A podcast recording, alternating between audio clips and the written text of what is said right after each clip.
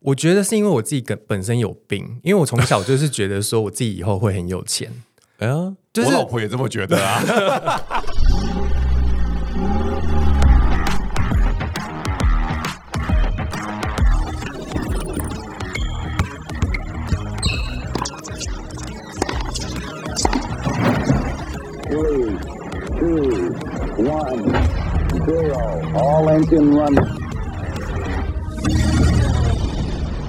可口可乐的总裁 Brian Dyson 曾说：“生活就像抛球活动，你的手必须轮流抛掷工作、家庭、健康、朋友与精神生活的五颗球，并且不可以让任何一颗球落地哦。”杰森的人生赛道 Podcast 将邀请领域达人分享他们的领域专长以及抛掷人生中五颗球的故事。各位听众，你对三十岁的自己有什么样的想象或者是憧憬？我相信很多人小的时候对三十岁有很多的期待。例如，觉得三十岁就该有份好工作，可能有家庭，可是个成熟的大人。不过，真的到了三十岁，就会发现，其实跟想象中会非常非常的不一样。我们今天邀请到的来宾呢，这个人他在 IG 上公告自己三十岁的净资产是多少？你们猜猜看，是负六万块哦，而且完全没有任何存款。后来他在 IG 公开的宣告。要督促自己存钱，分享三十岁从零元存起也也来得及的理念，究竟他是怎么做到的呢？就让我们一起来欢迎三十岁节约男子耶！Hello，主持人好，听众朋友大家好，我是三十节约男子。我三十节约男子，那个是我本人追踪非常久的一个一个一个一个一个网红嘛，可以？你现在已经。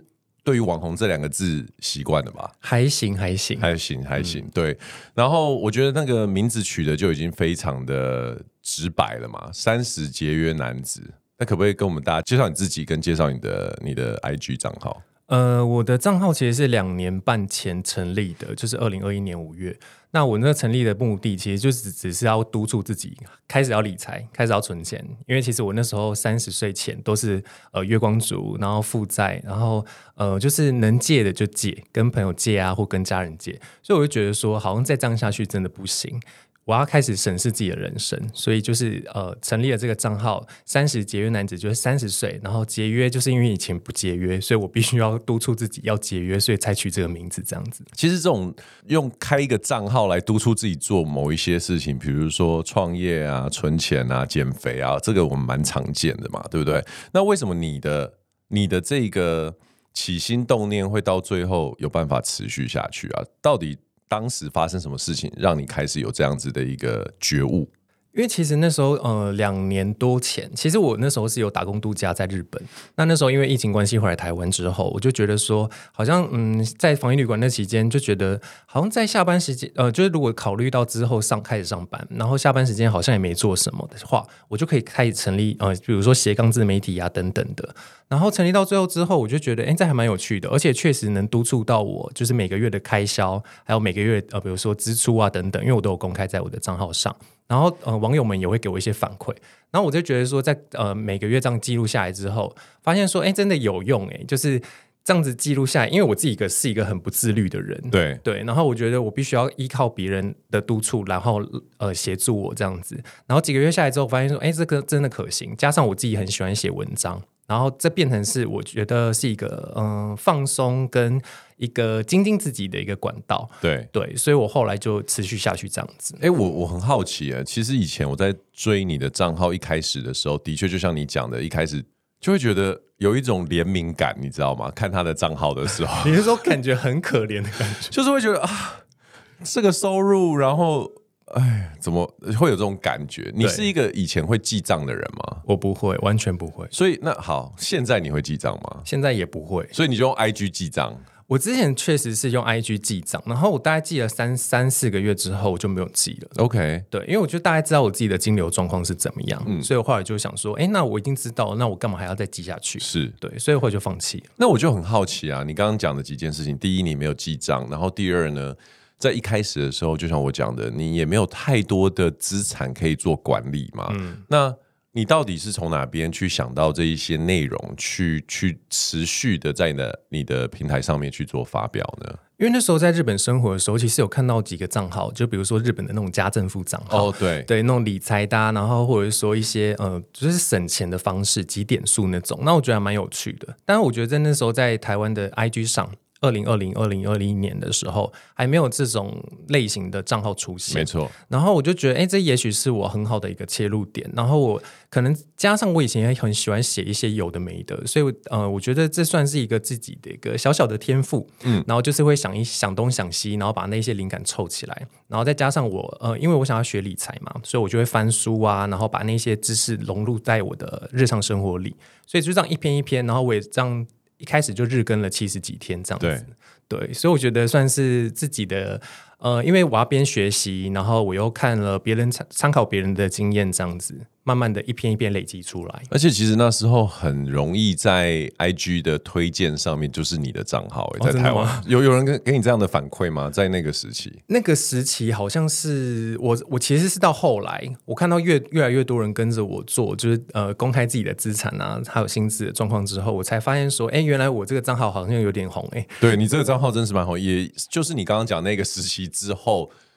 有如同雨后春笋般的很多这这一类的账号跑出来，确实有一些人说，嗯，这样子好像有点困扰，因为明明就是一开始只知道追踪我，然后还去被触及到非常多，没错，对，因为刚刚好那时候可能大家发现说，哎，这个有流量，然后确实那阵子流量也蛮好的，就那二零二二年的那时候流量蛮好，所以那时候我的粉丝成长很快，对，所以就很快就累积到了十万粉丝。其实像你讲的这个主题啊，理财啊，嗯，我觉得它就是如同比如说。健康啊，烹饪啊，如果以前会去书店的时候，你就会发现这几种主题永远都会是在畅销书排行的前面。嗯、那到网络世界来的时候呢，我觉得它又重新的复制一样这样的事情。所以你刚刚提到有你的 follower 可能会反馈说：“哦，哇，现在多出了这么多，每个都会想要 follow。”就跟以前我们去书店就会觉得我买了一本理财书以后，我就会变成大富翁一样的概念，这样子。嗯，对啊，那。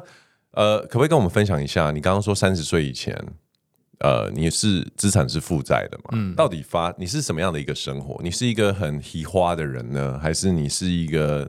怎么样？很很爱买奢侈品，跟我们分享一下。我觉得我自己超不喜花的，但是我可能就是很爱吃啊，吃喝吃吃喝喝。比如说领到薪水之后，我就会觉得说，哎，一整个月工作下来好辛苦，然后又领这些钱，然后就想说，好，领薪之后要跟朋友去跑咖啡店，然后要犒赏自己，就吃一些甜点啊，跑咖啡店就是喝咖啡啊，然后还有吃聚餐餐厅，因为我其实这样一餐下来都五六百块，没错。然后如果要再续一通的话，可能就一千块以上。嗯，但我觉得自己可能是因为呃没有去。精打细算这一些细项，没错，就是花钱，所以日积月累下来，就是累积成一个，就是你好像也明明知道不知道花了什么东西，可是就是没钱。对，对我觉得自己的状态是这样，因为我自己本身也不会买精品。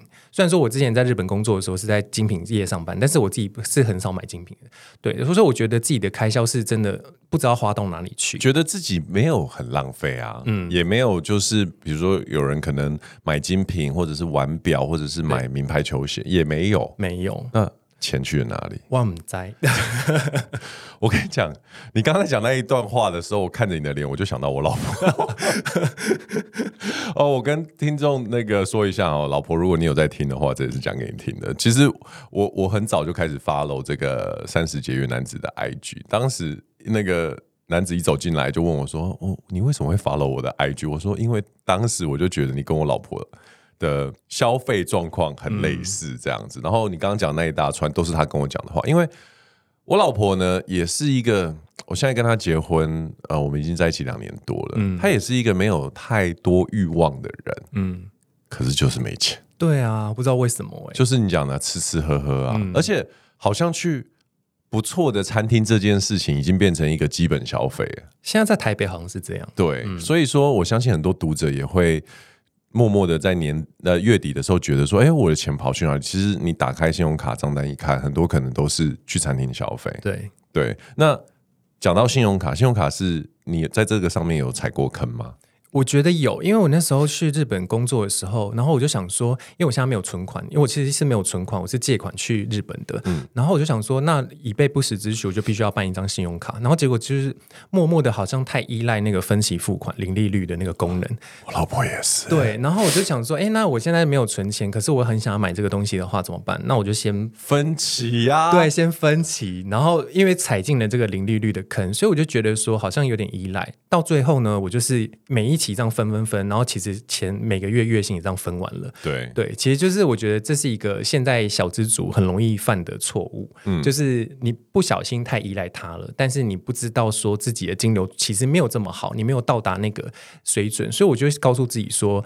呃，我一开始先存钱的时候，我就先戒掉信用卡，然后我先用现金支付。用现金支付就代表说，呃，假设这个两万块的东西，我现在没有钱，那我就不能买。对，就先这样告诉自己。所以我觉得这个信用卡坑，我觉得大家要先避避耶。对，我觉得信用卡也是一个非常大的坑。不要说你了，我觉得呃，在我在念大学的时候，嗯，我那已经是遥远的二十几年前了。对，但是其实那时候信用卡。呃，我刚开始在使用的时候，我也觉得哇，这个东西也太好用了吧！感觉我突然信用卡的额度就是我我拥有的存款的那种感觉。嗯、然后我记得，因为那时候我在我在那边念书的时候，有的时候家里面会忘记或者是太晚会给我我当月的生活费的时候，我就想说没关系，没关系，我就我可以刷卡、啊。嗯有一次我的卡真的爆掉，可是当时的额度没有很高，那时候大概也是在台币十万块左右。嗯，我就觉得天崩地裂，就是我人生第一次刷卡刷不过，就是在大学的时候。然后我觉得那真的是有一种我啦，我个人有一种就是羞愧感。虽然我我后来长大之后觉得店员可能觉得没什么嘛，大学生还是干嘛，可是当时的我会觉得。我我信用破产了，我这个人在这世界上没有人要相信我了。我连买一个这个东西我都刷卡刷不过，但代表我真的是很糟糕。对，所以从此之后就给我一个很大的警惕。嗯，对啊，所以那我我不晓得对于你来说有没有发生过什么？因为你刚刚讲的比较像是哦，你有个你有突然觉悟，有没有什么事情让你觉得不行？我再这样下去，我会走向一条。崩坏的道路发生这一类的事情了？我觉得最严重应该就是真的是二零二零那时候回来台湾的时候，因为那时候回来台湾，其实防疫旅馆钱是我姐付的。其实我也我也蛮分享过蛮多次这个，对我有听过，对对对，你可以稍微再讲一下。因为呃，因为我防疫旅馆其实也才几万块，但因为他那时候政府还有支付呃补助嘛，然后那时候我就觉得说，哎，我怎么会连几万块都生不出来？然后加上呢，那时候因为疫呃疫情的关系，所以很多公司都有做裁员啊、减班这种呃就是措施，然后那时候。其实我在找工作，加上我自己的呃本身的职涯没有非常的好，嗯、就是呃断断续续，然后也不知道在干嘛，对，所以 就是快到三十岁的时候，然后我就觉得有点慌，然后我就想说啊，那我这样子，因为那时候又听朋友可能讲说聊天聊到说，哎，他们存款有多少？就这种好朋友会分享，就几百万啊，我想说几百万啊，我现在负还是负债的状况，那我到底该怎么办？然后我就觉得自己有一点点的。好像有点对不起家人还是谁，我也不知道对不起谁。嗯、因为当初去日本打工度假，就想说，哎，也许因为我会日文，然后又会呃，就是在还有海外经验，也许回来台湾之后，好像可以找一份比较合款的工工作，应该是会才对啊。对，可是后来我发现我自己好像对于日文这一块，好像就是没有到非常喜欢，因为加上。日本人相处有我自己啦，我觉得有点累。OK，对，所以我后来就想说，算了，我还是找我自己大学学过的设平面设计的工作好了。对，所以那时候我就想说，再这样下去，我到底该怎么办？然后我觉得理财好像是我唯一的出路诶、欸，因为我可是你超不会理财的，你选了一个你最不擅长的东西，这个思维我真的很好奇。因为我就是就是不会，我才会我才会想要去学，但我就想说那。如果我现在真的再不做，那就真的没办法没救了。而且我家里又没有钱，那我到底该怎么办？可是我我在这边先打断一下，嗯、我觉得有很多人不理财的原因。OK，我老婆很明显的一件事情就是她觉得我没有钱，我怎么理？嗯，我觉得这应该也是很多听众心里面的，就是不理财或者是逃避理财的的的一个一个内心话嘛。你对于这件事情，你有什么建议吗？我觉得是因为我自己本身有病，因为我从小就是觉得说我自己以后会很有钱。哎呀，就是我老婆也这么觉得啊。她说：“你看我这个脸，你看我这个脸，你看我这鼻子，就是会很有钱。”我心想：“ 你到底在干嘛？真的啦，因为我从小就是不知道为什么，虽然说我是单亲家庭，然后就是家里也没有很富裕，就是可能呃申请低收入，其实也申请不过，因为我不知道为什么，然后反正就是没有钱的那一种。但是我就从小就觉得说自己会很有钱，OK，就是自己有一个那个理念跟 自信，就是我自己只有这个有自信，我对于这一块就蛮就是反正现在不管怎么样，我最终会走上有钱人这条路。对，然后呢，我就想说，那我就各方尝试，就因为我喜欢很多东西，所以我觉得这个是这个理念。就是呃引导我到现在这个地步，OK，对，所以我觉得这个理念还蛮重要的，因为像呃比如说有一些人就会觉得说，我现在家里没钱，然后我也没有什么才华，我也没对没什么兴趣，那我好像就真的是这样了。所以我觉得大家真的不要放弃，因为只要秉持着自己 会有钱，对，会有钱，然后这个心态很重要。可是就实际的操作上面来说，对啊，没有钱的人他到底要理什么？我觉得一开始要先把自己的那个思维就是先理清，因为我发现就是这两年三年的期间，我发现以前的我确实好像会有一种现在人生所所称的那种穷思维，嗯，就是比较有点局限，然后会觉得说自己好像没办法、不可能，然后去呃去呃，我觉得有点像偏负面的思考。但是后来我呃，比如说接触了一些书籍啊，或者说 YouTube，比如说理财的那种投资的，然后我才发现说自己以前的想法真的不行，因为可能会被家庭灌输一些呃呃，家里没钱就是不能出去留学呀、啊，或者说不要再出去闯荡啊，找一份稳定的工作就好。对。但我觉得这个思维反而限制了很多年轻人的一些想象跟一些发挥的空间。对，所以我觉得我自己。嗯，之所以可能短期间内能够呃，就是累积到十五万粉丝，也是因为这个原因，就是我好像给了就是很多年轻人一个希望，就是觉得说，哎，其实我也不一定要家里很有钱，那我也不一定要很有呃学历很好什么的，那我觉得只要肯做，就是自己专注在某一件事情上面，我觉得呃，其实都会有发挥的空间。对，其实我突然想起来，我那时候给我老婆看你的你的 IG 的时候，然后她说我都知道啊，嗯，她看了一下说我都知道，我说那你为什么不做？啊，我就是做不了，但是我都知道啊，就是反正先先处理债务嘛，然后节省开销啊，然后想办法多方收入啊。他讲的我都晓得啊，所以到底实际知道这些事情，应该应该很多人就像我讲的嘛，会去呃书局啊，或者是说在网络上会看这些东西，然后我们都觉得我们知道，嗯，可是实际上做到跟知道，你以你自己实际的经验，到底差别是什么？就是一个可以成功，一个不能成功的这个感觉。嗯、因为其实我那时候呃，其实经历了两年多，然后我有分享自己的一些自媒体的经呃斜杠经验给大家。但是后来我发现，真的呃，实际去做的人真的好少，然后能坚持下来的也非常少。哦、因为呃，经营自媒体就是很累，大家都知道，尤其是又是在职经营。没有，大家不知道，大家都觉得很爽，好不好？对，有可能会大家会想说啊，那个网红又赚了多少钱啊？这发一篇文就多少钱这样子。但其实我觉得在下班后，你还要去想那些灵感，然后你还要收集一些素材，其实非常不容易。那我觉得自己能去做，就是主要是因为我自己也很有兴趣。对，对，所以我觉得要找自己真的有兴趣的去做，这比较会经营的下去。不然，其实要斜杠，其实像你老婆说，如果真的要斜杠，那些方法他可能也知道，要多方呃，就是有收入来源，他也知道。嗯，但是像我的话，就是会只实际去做做看，因为以前我就有可能听过，比如说某个部落客，就那时候部落。隔时期的时候，嗯、他们可能写写一篇彩妆业配啊，就收了多少钱。然后我自己是觉得说啊，那怎么可能赚那么多钱？嗯，对我自己对这部分是有一些怀疑，然后我也想去厘清这件事情，所以我就实际的去呃做那个 IG 这样看看。对，所以我觉得这部分是我自己。你你，你的意思是说你做？彩妆 IG 没有哦、oh,，OK OK，你说你实际操作一个 IG 看看，对，我就实际去做一个 IG，然后去了解一下他们背后怎么去收费，然后怎么去跟呃厂商接洽。我觉得实际去做确实是比较难的这部分。对，那你现在到呃实际去操作了之后，你有发现那种业配是真实可以一次就？五十万一百万了，对不对？我现在是没有到五十万一百万，如果五十万到一百万，可能应该很快就财富自由了。对，哎，我很好奇，为什么当时你去日本呃打工之后，你是一个时期到了要回来，是不是？嗯，打工度假那时候是有换签证，换了第二年，然后在那边生活了一段时间，然后因为疫情的关系，所以回来台湾。OK，对，那没有想说再去海外这件事吧？因为以你现在的工作来说，其实你是可以。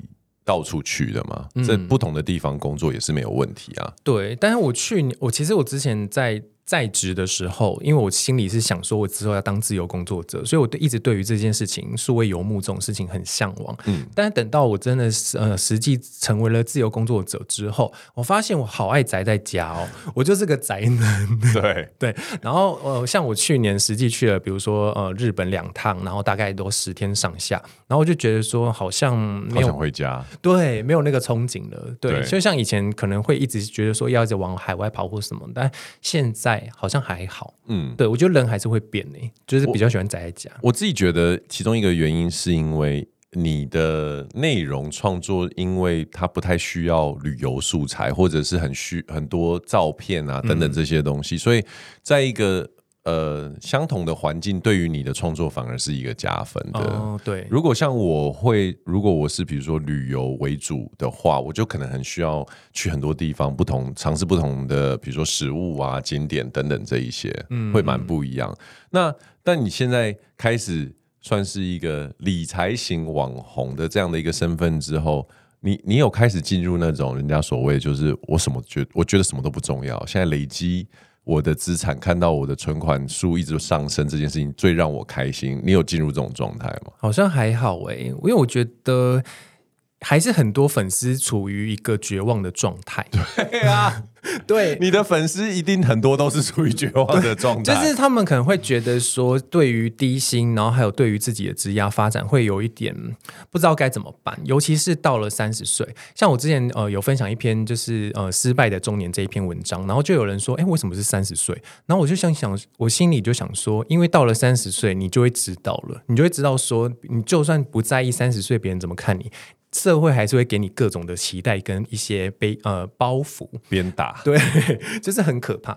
然后我就觉得说，嗯，其实很还是很多粉丝现在面临这种状态，而且其实我有很多粉丝是呃呃妈妈，所以他们对于自己的在家里带小孩这件事情，其实他们也会有一些担忧，因为他们会觉得说，如果假设有一天现在呃大家如果离婚了，那自己的呃。经济状况要怎么办？所以我觉得，其实我我自己也会比较会站在现在会站在一个嗯，希望协助他们怎么去呃多方赚钱的这个斜杠的角度去分享我的知识啊，分享我自己的经验这样子。对，嗯。那之前提到你在日本呃打工度假，然后你也有在那边去看到他们很多的自媒体是在讲这一方面的东西嘛？那到底台湾跟日本你观察起来有什么差别吗？因为听起来日本是一个储蓄率也算是蛮高的一个国家，嗯，然后我之前看一个报道，台湾也是一个储蓄率很高的国家，可是，在青年轻一代的这一辈身上，好像又没有看到这样的迹象，所以。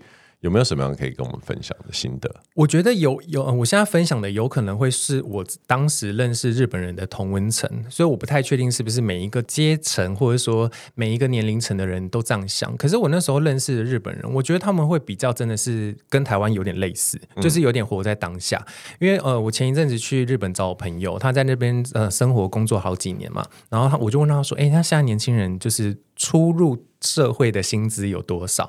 他说扣完就是因为他们所得税还有一些无微不微很多，很高，对，很高。然后他们扣完可能实照实际领到大概就是十八万日币到二十万日币。你看现在汇率那么低，一个月呃一个月可能就台币大概四万多。对啊，很低，其实很低，对，在蛮在日本来说很低，对，在日本来说很低。然后我就觉得说那。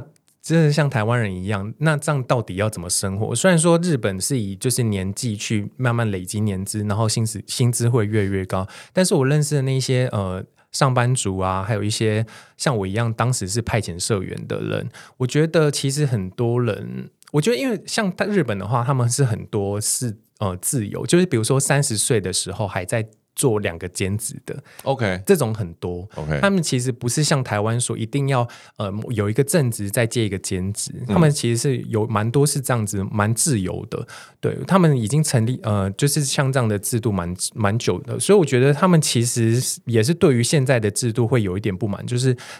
因为新那个刚刚所说的税扣太重，然后其实实际拿到的那个收入不会太多，所以我觉得像他们跟我们还有韩国其实都是，就是很多都是躺平啊，然后还有像是就是对于未来没有太多期望。嗯嗯，其实我我从年轻一代的人身上，还有我最亲近的我老婆身上，我发现有的有一件事情是蛮蛮令我觉得是比较可怕的，而且无法抗拒的点是在于，很多时候呢，一个人为什么会花钱，不是因为他需要花钱，然后也不是因为他多想要花钱，可是是因为无聊。嗯，我觉得这件事情就会就会产生一个。很大的一个就是哦，我不知道做什么，那我们就做点什么吧。那做点什么这件事情，它的背后就是支出嘛。对。那你刚刚讲了，你你回到台湾之后，你开始去正视你的呃财务状况，然后你你你可能会减掉很多开销啊，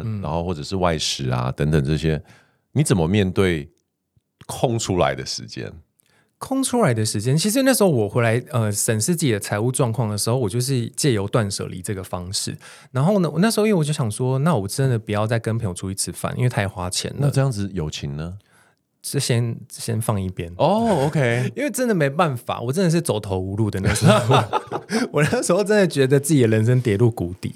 对，那我我其实也算是一个蛮正向的人，因为我觉得就是在谷底，那就代表我现在走的每一步都是在往上爬。对，对，所以我那时候就是没有想太多，我就想说，那我就先搁着。而且那时候也有很多借口啊，比如说疫情太严重，我就不能出门呐、啊。然后我又想，我有其实有小小透露说我在经营自媒体这样子，我就是把自己搞得很忙这样。OK，就是找这各种借口，但其实我就是为了要省钱，然后我其实我也不想要跟他们分享说我现在的收入有多少，或者说我现在在做什么工作。没有，现在的朋友出门都是会哎，安、啊、娜，你这个月你现在存款多少？这这样子的方式吗？因为其实大家就就我觉得这是一个开话题的方式，就是说哎，你现在在干嘛？然后你现在做什么？对，然后对这个我都理解。嗯，问到存款很私人哎、欸。哦，因为就我好朋友，因为我朋友很少，okay. 就是少到不行的那种，五根手指头数得出来，所以我们都会互互相聊一下，说，哎，你现在有吗？有要买房吗？什么的？因为毕竟也三十几岁。哇，三十岁就聊买房话题也是蛮早的哎、欸。有啊，大家有在规划啊。因为我觉得想要，像我老婆也很想买房。嗯、对我又讲到我老婆，但是我觉得想要买房跟。真的有一个有一个什么？八字有一撇，嗯，是很大的差距，哎，是很大的差距。但是我觉得这是现在很多年轻人的憧憬。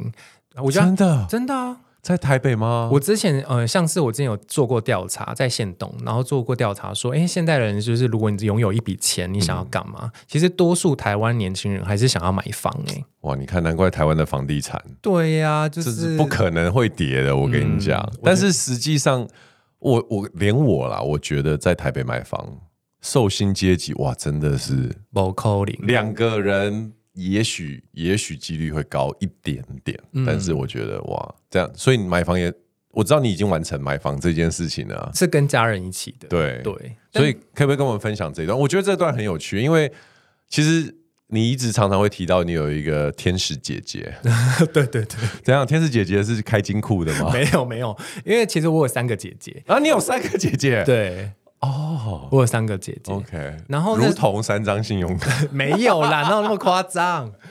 那时候就是呃，因为其实我们家哥跟别人租房，就是其实也租了三十年，然后呃，就是到我这个年纪，然后那时候因为呃，算是跟那时候是跟亲亲戚租的，然后那时候因为亲戚的儿子要结婚了，准备要结婚，然后就想说要把房子收回去，哦哦哦对，所以我们想说，那我们就开始找房子。那我觉得因缘机会下，刚好看到了一间房，然后我们自己对于呃妈妈想要买房的这个期待，也一直想要满足她。所以，我们那时候想说，那就应急出来吧，就是只能挤，然后四个人一起。对啊，然后我们就想说，那现在真的没办法。如果再找，因为很多租的房子，他们是没办法在房子里面架设神明厅的，因为我们家是有拜拜。哦，对，我觉得这个诸多限制下，然后我们当时也有点像是嗯无头苍蝇，有点茫然，然后又刚好这间房子出现在我们眼前，我们想说，好吧，那就把它买下来。买下来。对，所以我觉得这真的是。硬挤出来的钱，就然后因为是四个人去分，所以我觉得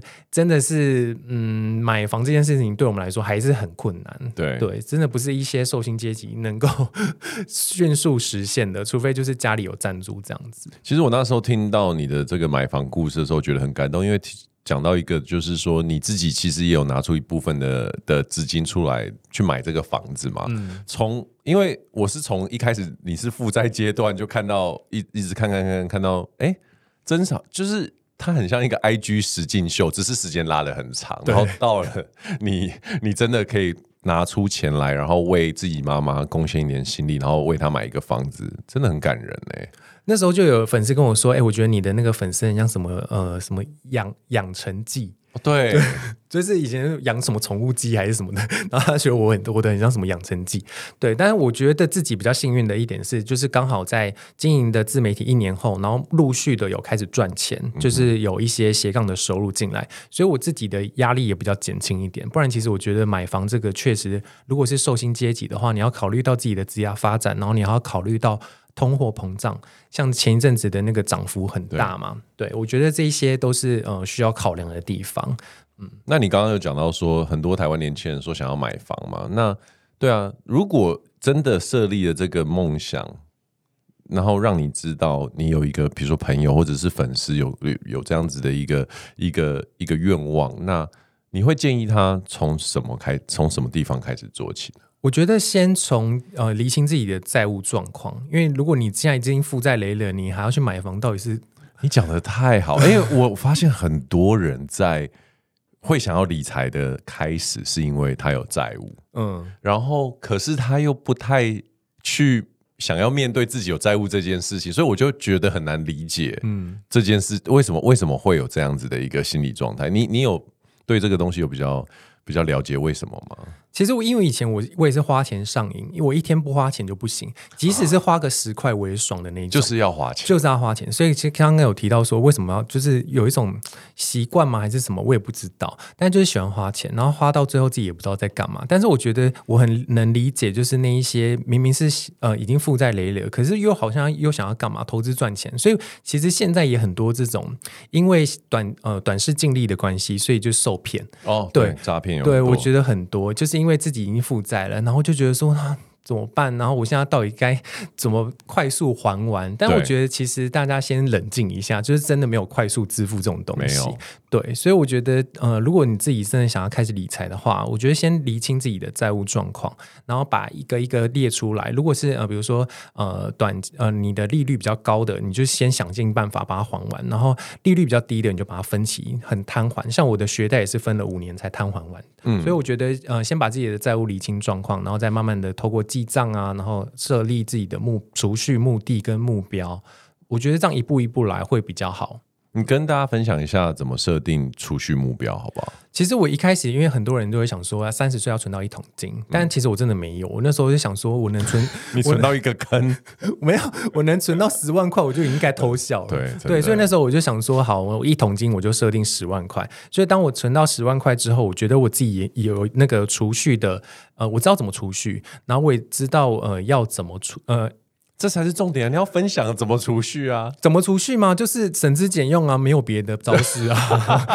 一开始真的只能这样，就是降低花费。对，真的就是透过记账，然后了解自己的呃开销。像我刚刚有说，我去跑咖啡店，然后我知道这个储蓄太高了，我就把它降低。真的没有他，就是没有其他方法。比如说像买东西。我老婆常常会说，我要凑到一个金额可以打七折。嗯嗯，哇，我觉得这真的是一个超级大坑。真的，有一次她跟我讲，我我会不会透露太多？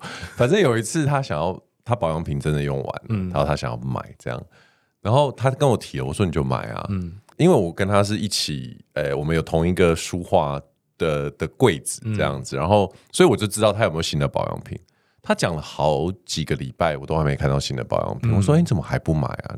可以买，你是在省钱吗？”我就心中微微的感动。嗯、他说：“不是，到年底的时候会打七折。”我说：“哦，所以所有东西打七折，没有要到额满到某一个。嗯”我说：“多少钱？”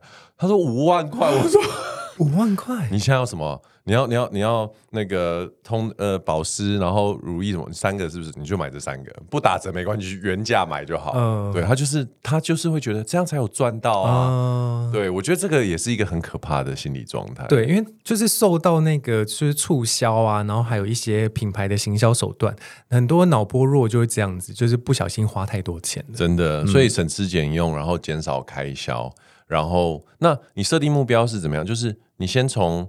我省我省下多少钱，然后我就放进储蓄，还是我就有一个储蓄目标，比如说一个月呃五千一万，你你是用哪一种模式？因为其实一开始我就呃呃就开始记账嘛，然后知道我每个月开销在哪里之后，我发现我每个月能呃动用到的钱，扣掉储蓄，扣掉一些离离扣扣的扣扣的开销之后，就只加四千块。然后我反正我那时候就好像是存五千吧，每个月五千。然后我就觉得说那没关系啊，我就存五千就先存，然后就是呃先省吃俭用，然后存到一个十万块级距之后呢，我才慢慢的去规划说我下一步，比如说中期跟长期目标在哪里。那十万块是怎么来的？其实一开始我就是想有听到一个专有名词叫做紧急备用金这件事情，因为在三十年前我是真的完全都不知道，我也没听过，因为我完全不会去接触理财这种东西。对。然后我发现紧急备用金这件事情很重要，是因为那时候如果没有紧急备用金的话，就像我那时候可能遇到防疫旅馆没没办法付钱嘛，然后其实有很多人，比如说修摩托车，然后临时没钱，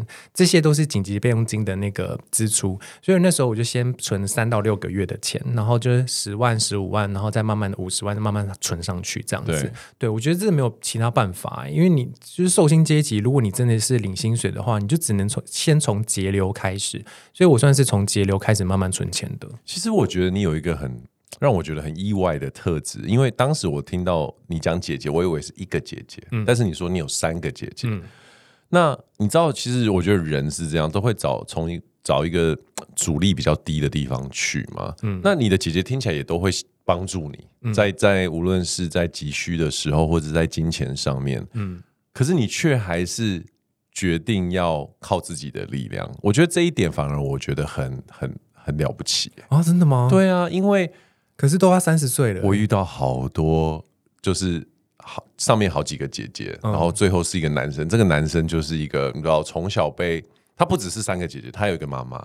嗯、的意思就是说，其实他比较不需要去面对真正自己有很多不足的地方。嗯、对，可是你却你却面对了自己的理财这一块的缺点，然后想办法补足它，甚至还在这上面更精进。哎、欸，我觉得很很厉害哎、欸！谢谢，因为我觉得自己我不想要再停留在这个阶段了，因为我觉得为什么就是感觉有钱人可以做的事情我不行，我就是有一种这种就是小小的叛逆。可是，可是很多人他会做有钱人的事情是什么？我我跟他背一样的包啊，哦、我跟他用一样用 iPhone 十五 Pro 啊，嗯嗯，对啊，就是我觉得这一点点微微的迷失，你自己是怎么看待的？不知道哎、欸，因为可能是我自己本身是很容易满足的人。Okay. 就比如说领到钱，像我现在可能赚了很多钱，可能很多人会想说啊，你说他去吃什么高级餐厅啊，或什么？但其实我好像也没有，我就是比如说吃个麦当劳，我就真的很满足的那一种，或者吃个咸酥鸡。嗯、所以我自己对于呃买名牌包啊，或者说对于那种太大向往是比较没有。但是我对于买房还是有一个既定的迷失是没错啦。对，那我觉得自己跟别人比较不一样，就是我可能想要有点像是翻转。阶级呀，或者说改变家里的经济状况，因为我们家的人其实都不是非常会赚钱。对，所以 我觉得我想要那时候我就跟他们分享说我要离职了，然后他们说为什么要离职？对啊，大家应该是反对的吧？嗯，还好，我就跟他们讲说我每个月赚多少，然后我的粉丝数有多少。虽然说他们都都不相信啦，对，然后我就 为什么他们 明明可以看得到啊？没有，因为那是我没有跟他们分享我的哪一个账号，到现在都没有。哦，真的？对啊，因为我觉得很害羞。哎呦，对，因为那时候我分享的时候我在家，不是不是，等一下，嗯，对不起。你没有分享，没有，然后你拿出钱来帮家里买房子。呃，那时候他们没有觉得你在干一些什么勾当吗？没有，没有，因为那时候算是我我拿出来买房，只有拿十万块。我知道，嗯嗯。可是因为他们并不知道你的这个网红的身份，具体为你带来多少收入嘛？嗯，那他们觉得你的收入哪里来？呃，我有跟后来有跟他们讲，就是说我的，oh, okay. 因为我这样才能安心离职，因为我都在家嘛。然后后来我就是因为每个月有给我妈钱生活费，那他们就安心了，就觉得说，哎，这个弟弟有开始改变了，然后有给家里钱，OK，就是变比较多了。因为我不想要让我妈就一直在工作下去，对。然后我就想说，这样子也以金钱实际的付出，能够比较换得一些自由跟信赖感。对，信赖感很重要，所以我觉得这个是一个主要重点了。哇。我因为因为你刚刚讲的这件事情，我我很意外的是，你没有跟他们去做分享。你因为害羞说什么，怕他们看到你的文章，知道你在做什么吗？这个心态是什么？因为其实我从以前到现在，我就其实都没有跟朋友讲，是我直到我出了这本书，我才想说，好，嗯，既然有一个这个实体书，好像要跟朋友讲一下，我才在我的私账跟朋友分享，我有这个账号。然后嘞，我我我我超级好奇哎，你得到的回馈是什么？好像就是按赞数比较多一点，因为我的私藏粉丝也没有很多，都很少，就两百多个。然后那篇按赞数就一百多，对。然后我就想说，哎，很多人，因为其实我那时候有断舍离掉一些关系嘛，然后还有我也没有很少在我的私藏发文。然后因为我写每天都有在那个三十几位男子那边写日记，因为我觉得写日记这件事情是我非常隐私的事情，然后加上我不露脸，所以我就想保留这个。这种神秘的感觉，所以我就不想要跟家人分享，也不想跟朋友分享。所以一开始是因为这个原因。哎，其实你对于经营自媒体这件事情，也是在经营三十节约男子之后开始边做边学嘛。嗯，那我我每次遇到这种就是不露脸的的的网红，或者是这样经营自媒体的人，我就很好奇。心得目前觉得是怎么样？我觉得很棒，因为很自由。OK，虽然说也很多，就是我接触到的主持人啊，或者一些老板，他们会想说：“啊，你为什么不露脸？这样赚钱会赚比较多。”哎，对，好像是啊，对啊。可是我因为你的脸会成为某一种公众财嘛。对，可是因为我现在也过得还蛮不错的，就是不管是收入，或者是说我的自由隐私，我觉得这些都还 OK。而且我有觉得有一部分是。我自己也蛮想要保护家人的，OK，因为我觉得也许我在分享之后，然后可能有一些东西会呃东连西连，或者说亲戚们啊，或者说什么男女关系的这种，我觉得有点复杂，嗯，所以我现在目前啦，我暂时还没有想要露脸，对对啊，我觉得你不露脸决定是对的，嗯，因为我觉得你露脸之后。粉丝不一定会掉，可是我觉得版图会改变很多。对对，而且你长得太像有钱人的脸了，啊、有钱人的脸。对对，所以我觉得你你你所从小认定的愿望应该是会实现的啦。对啊，面相感觉起来就是一个。对啊，有钱啊！这人家伙就是有钱。他之前他之前分享那些都是假的，我跟你说，不可能，我不行，我不能接受这个。对你现讲到讲到这种，就是说酸民文化，嗯、你你你你收到的攻击，因为我有在你其他的分享有听到，嗯、我听到你人家的攻击，我真的觉得很好笑，所以我想请你分享一下。嗯、对你收到一些攻击，可不可以跟我们听众？可能可能主要就是一开始收到的比较多是说，哎，你怎么薪水真会这么低？对，然后说什么，哎，你这样子三十岁，然后你从日本回来，为什么你不找收入高一点的工作？然后还有像是哦，还有说什么，呃，那时候三领三十三 K 嘛，然后就有说收入是，哎，我收入是你的两三倍呀，啊，怎么这种话？对啊，为什么啊？我不知道，我觉得他们纯粹就只是想要贬低别人，然后来就是。让自己开心，那你会回吗？不会，完全不会回。一开始，但是现在可以回了吧？没有，我都没有回。我现在可以说，哎，我好像现在是你的十倍这样子。没有，我都没有回。而且一开始我还会想说要，嗯，一开始我有想说要回他们，然后我就还说哦，谢谢你的回复，然后什么什么，就是很就是卑躬屈膝的感觉。对。后来又想说，哎，我干嘛？就是找自己麻烦。因为有一些人后来还私讯骂我，就说你这样子要让他多念书啊，然后什么就是。就是你一定是大学没念书才会这样，什么巴拉巴拉巴拉。然后我心想说啊，你现那也不是大学念书，你之后就会有钱啊，这不是一个很正很 OK 的逻辑。因为我觉得很多人就会觉得说啊，你念好书，你之后就会有钱。但是我觉得现在这个时代不是这样，就是你必须要发挥很多自己的才能，然后还有一些。